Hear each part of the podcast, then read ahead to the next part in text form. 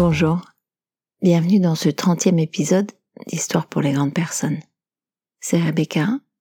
On va partir ensemble aujourd'hui pour euh, deux petites histoires, assez différentes l'une de l'autre.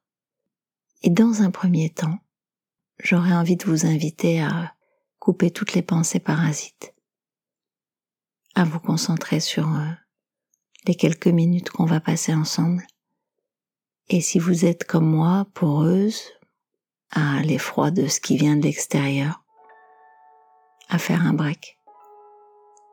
La première histoire est une histoire qui devrait être partagée à tous les gens qui ont une difficulté à se valoriser.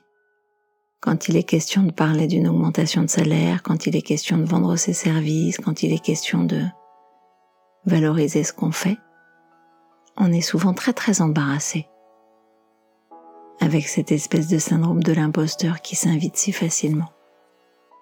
Bon, voilà une petite histoire à laquelle penser quand vous vous trouverez en situation d'aller négocier ou d'aller expliquer ce que sont vos talents. Elle est assez drôle, je vous laisse la découvrir. Un moteur de navire tombe en panne. Et malheureusement, à bord, personne n'arrive à le réparer. On se met en recherche de trouver le bon spécialiste, le bon expert, et il se trouve qu'on fait venir un gars qui a pour sa part 40 ans d'expérience. Il arrive, il inspecte le moteur très soigneusement, de haut en bas. Après avoir examiné les choses, le gars fouille dans son sac et en sort un petit marteau. Il tapote doucement quelque chose, à nouveau doucement quelque chose, et instantanément, le moteur reprend vie.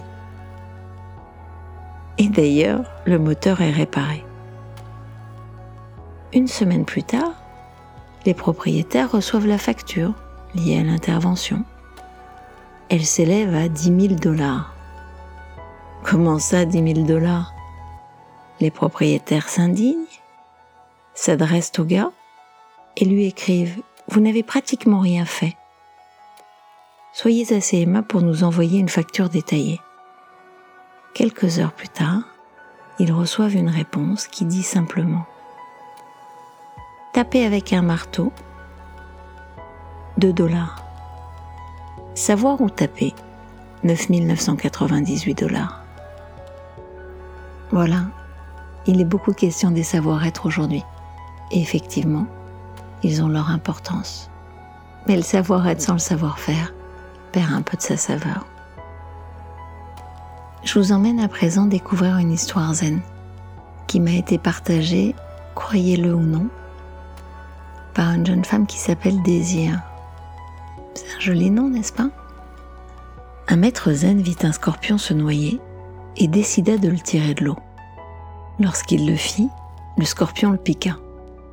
Sous l'effet de la douleur, le maître zen lâcha l'animal, qui de nouveau tomba à l'eau et recommença à se noyer. Le maître zen tenta de le tirer à nouveau de l'eau et l'animal le piqua encore. Un jeune disciple qui était en train d'observer se rapprocha du maître et lui dit ⁇ Excusez-moi, maître, mais vous êtes têtu Ne comprenez-vous pas qu'à chaque fois que vous tenterez de le tirer de l'eau, il va vous piquer ?⁇ Le maître s'adressa au jeune disciple calmement, posément, et lui répondit ainsi. La nature du scorpion est de piquer et cela ne va pas changer la mienne qui est d'aider. Alors, à l'aide d'une feuille, le maître tira le scorpion de l'eau et sauva sa vie. Puis s'adressant à son jeune disciple, il continua. Ne change pas ta nature si quelqu'un te fait mal. Prends juste des précautions. Les uns poursuivent le bonheur, les autres le créent.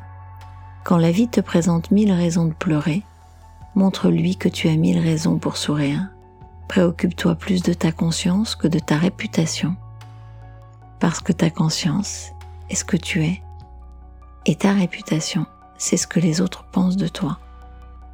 Et ce que les autres pensent de toi, c'est leur problème. Voilà. C'était assez rapide, mais faut-il en faire beaucoup pour faire bien? Sans doute pas.